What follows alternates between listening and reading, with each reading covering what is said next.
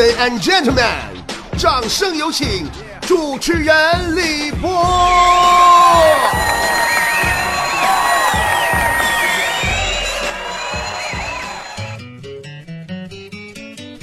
哎呀，朋友们呐，小暖气儿都给上了哈，这家气儿来了，一出都嘚了吧嗖的了哈。你这天真冷啊，尤其咱东北这天儿，更得是用嘎嘎冷来形容啊。前两天有个南方朋友问我，说波波啊，你们东北是不是冷的都能冻死人呢？我说其实你不知道。东北这天儿啊，虽然冷，但是你就算是你从非洲来的，你这赤道来的，你到俺这儿也死不了。但是，啊，俺们东北最冷的是人啊，人能冻死你。为啥这么说呢？因为俺们东北呀有两类人，特别冷，跟冷笑话一一样一样冷啊，就是我们东北的大哥和大仙儿啊，老冷了，嘎嘎的。咱先说东北的大大仙儿们啊，就啥样呢？就据他们自己说啊，就你要搁他家楼下站着，他搁屋搁被窝趴着，他就能看见你前世今生。你下一步，正所谓呀，未出茅房便知三分天下。我就经历过，那前两天嘛，隔壁老王嘛，说是中邪了，天天没精神。其实要我看没啥，就神经衰弱。他晚上睡觉睡不好，老做噩梦啊。那要睡不好觉，他能有精神吗？就说那梦啊，人说老吓人了。啊，就是说他都不知道是是清醒啊还是做梦，你跟真事儿似的啊。白天没精神，晚上家贼神经，你这咋整？先是啊上医院找那个神经科的大夫，啊那主治医师啥看了，医师说你没事儿，你回家喝点小酒闷倒驴啥的，你别那么大压力啊，没事儿哈，睡觉吧。完完这不就回家喝闷倒驴去了吗？完他媳妇儿不让啊，媳妇儿啊就说是老王搁外边啊招着女鬼是狐狸精啥的了。非得让大仙儿给看看，让给驱一驱。你下一步，你赶上眼料灾了，还出来女鬼狐狸精的，你说他咋不说是画皮呢？晚上啊，那不得安宁啊，请来一位远近闻名的大仙儿啊，那俺俩家住对门我知道啊，咋嗷嗷喊呢？那家伙，大仙来了，一看啊，说啥呢？说他身上玩意儿，老王吓坏了。说大师，我身上有啥玩意儿啊？大师说你身上啊，是你前世的灵魂找你来了。说想你了，找你来叙旧来了，唠唠嗑。哎呀妈，给王老王的屁都吓凉了，吓得赶紧求啊，说大师啊，那你赶紧把他给我整走吧，我不想跟他唠嗑啊，我没嗑跟他唠啊。然后啊，大师就收了一千块钱，就开始做法，先让那老王啊躺下，还叫魂，完了吧？总之反正一顿比划，比划妈咪妈咪哄啥的，就跟那情景像啥呢？情景像咱坨坨那天。就是搁办公室往娃娃身上扎针一样一样式的啊，念叨念叨念叨，完妈妈啊，抽冷子大大喊一声，老王闭眼带你去前世，都，然后呢开始就告老王说来，你往前走，走了你就别回头。我告诉你啊，你现在看着的是啥啊？你现在看着的是穿个什么朝代衣服的？你看到旁边还有什么人啊？你看仔细了啊，就那样式的啊。你现在来，你告诉我吧，你看到啥了？你前世是谁？你是谁？你是谁？老王说我不知道啊。大家说你真不知道吗？老王都懵了。大家说不可能，你说你是谁？老王，我真不知道，我啥也没看着啊，咋的了？大仙儿当时啊。愣了一秒钟，然后长出一口气，啊，太好了，看不着就是已经送走了。说完，把钱揣兜，转身大他大仙就走了。完了，老王媳妇儿还追人屁股后送呢，说谢谢啊。你也不知道这病治好没治好，反正钱是花。所以说，朋友们呢，天不动人人自凉啊。那你这这你这吓人不？你这是冷笑话吗？但但但要说这些让你感觉比冷笑话还冷的人呐，咱咱东北还有挺多。接着就说下一类人谁呢？东北冷笑人物之第二类，东北大哥。为啥我把大仙儿先说了，大哥搁后边说呢？因为这大哥呀，他分好多种大哥啊，各有各的冷法。咱得多说一会儿啊，所以后说压轴嘛。嗯，而且说之前呢，我得提前声明一下，我也是东北人。我说咱东北人冷，冷笑话啥，没有埋汰谁的意思。在座有一个算一个啊，你们别听听节目个儿对号入座啊，咱听节目图一乐，对不？没有诋毁任何人的意思。但是我说说实话，你你还真行对号入座。咱先看第一种冷大哥，第一种大哥，整天挎小包，没事掏三掏。话说这小包啊，可是有学问的。就原来有说法，说在俺东北呢，小包放腰上那是经常开会的。嗯，领导夹嘎就窝底下那收电费的。现在说法就得变了。现在走大街上啊，我跟你说，无论他是收电费的还是推销啥的，都整的跟老板似的，都跟领导似的，拎个小包上厕所，那家伙不不舍得撒手啊！你要好奇，你把那包给打开，你看看哈，那里边不是手指就充电器，有卡也没准是电卡，根本刷不出人民币。整个小包啪呀噼呀的，你这哥哥你是干啥的呢？第二种大哥啊，就是积极参加各种聚会的，那搞得自己身心疲惫的。咱们东北人吧。有个显著的特点，就啥呢？就爱热闹啊！东北还爱热闹，动不动就走，就是走啊！那这儿聚一聚呀！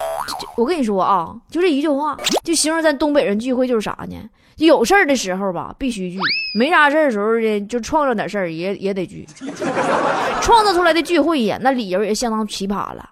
谁家母猪下二十个羔子了？聚。谁媳妇跟人跑了？聚。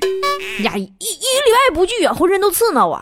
低头不见抬头见，也天天聚，喝多了就啥虎科都往上整，喝完就说难受啊，再也不聚了，不聚不聚，不喝不喝，结果第二天一喝又多了。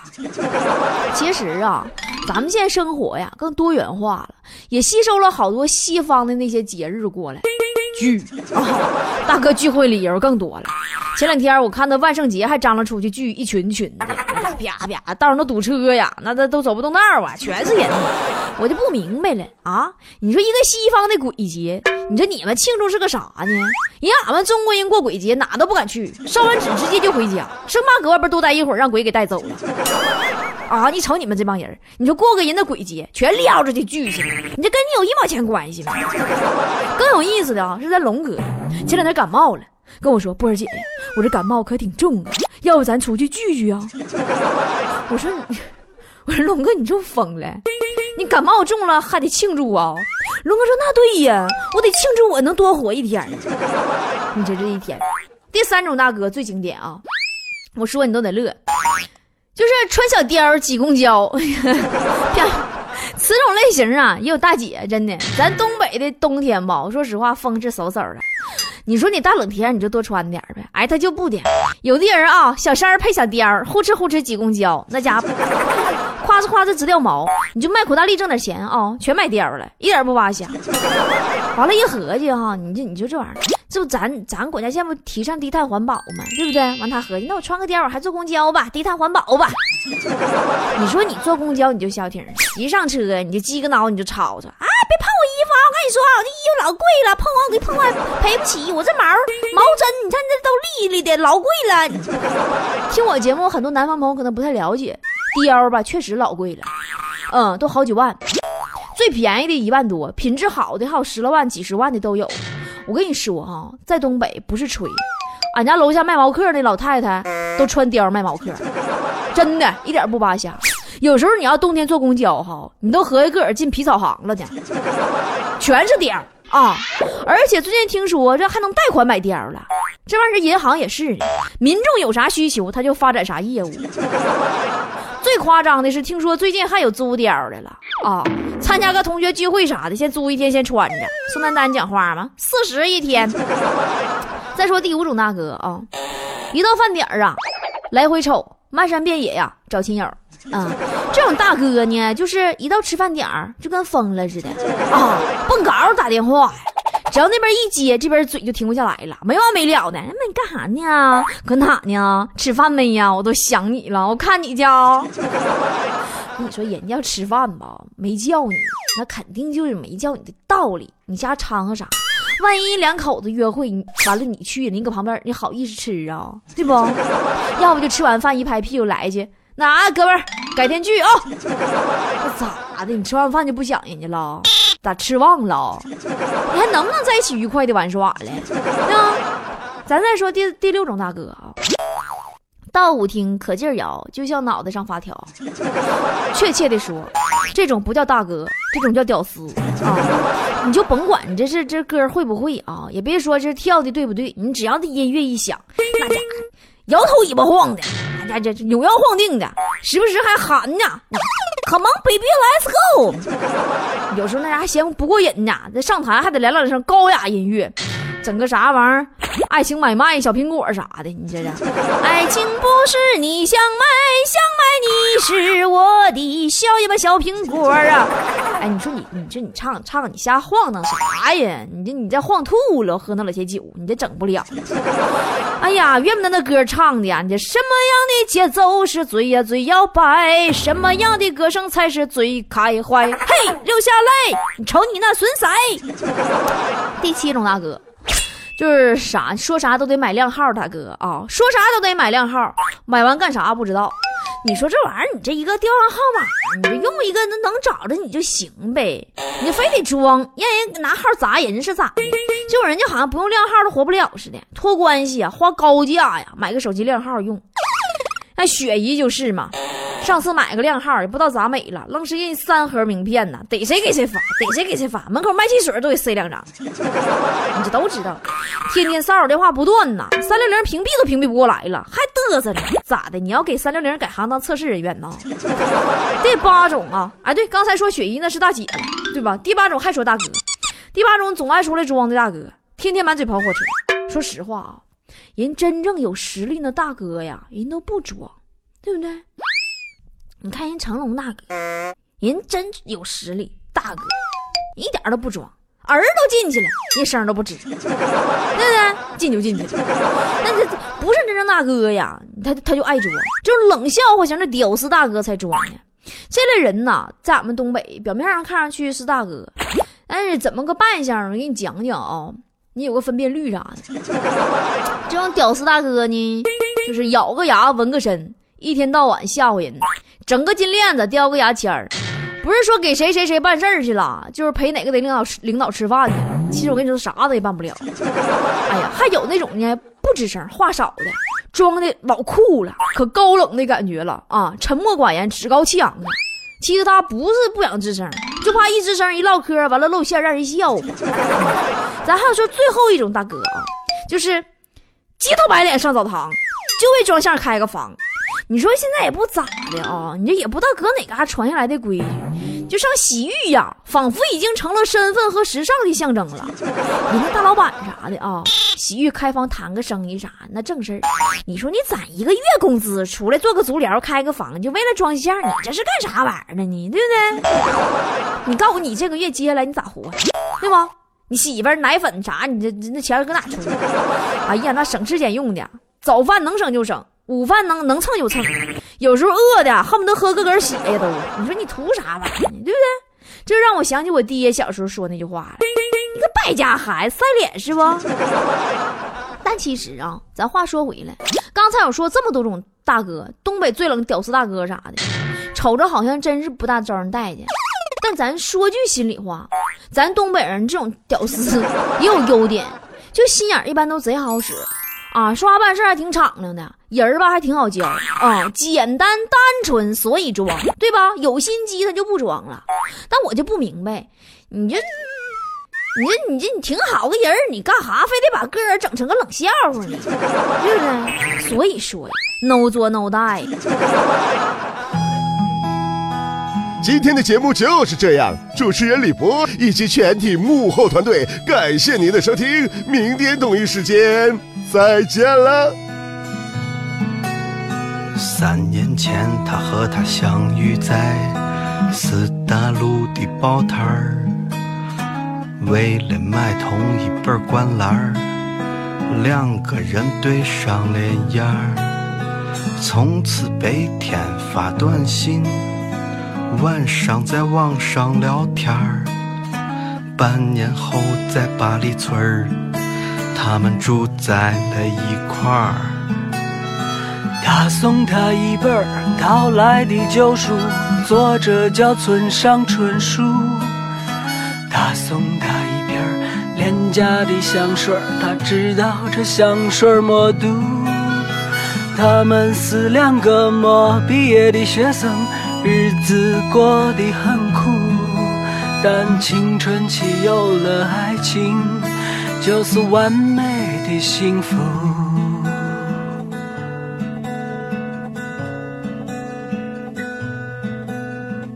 为了对未来的憧憬，他和他埋头苦读。他考上研的那天，他拿到华为的签约书。去了深圳，一个去了成都，在新的世界里，每天茫然四顾。想念被距离拉远，也被时间冲淡。现实像一块橡皮，擦去了曾经的。当他鼓起勇气说出分手的那天，他也只是对着电话轻轻说声再见。这样的故事每年都发生在这城市之中，这样的故事每年都结束，消失在风中。还记得当年他和她爱的那么浓，他似他的流川枫，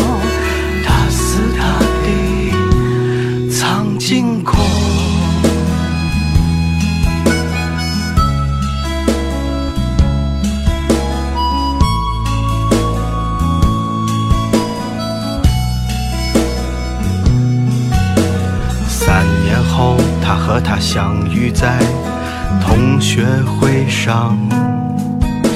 她依然潇洒，她依然漂亮，但眼神都有些沧桑。她的身边带着一位刚刚完婚的新娘，而一个西装革履的男子也站在她的身旁。握手的瞬间，那熟悉的温度让他突然想哭，他只能挤出一丝笑容，不让泪水流出。所有的回忆，所有的故事，又冲进了脑中。他们站在人群里，像两个孩子一样无助。这样的故事每年都发生在这城市之中，这样的故事每年都结束，消失在风中。还记得当年他和她爱得那么浓，他是他的流川枫，他是他的苍井空。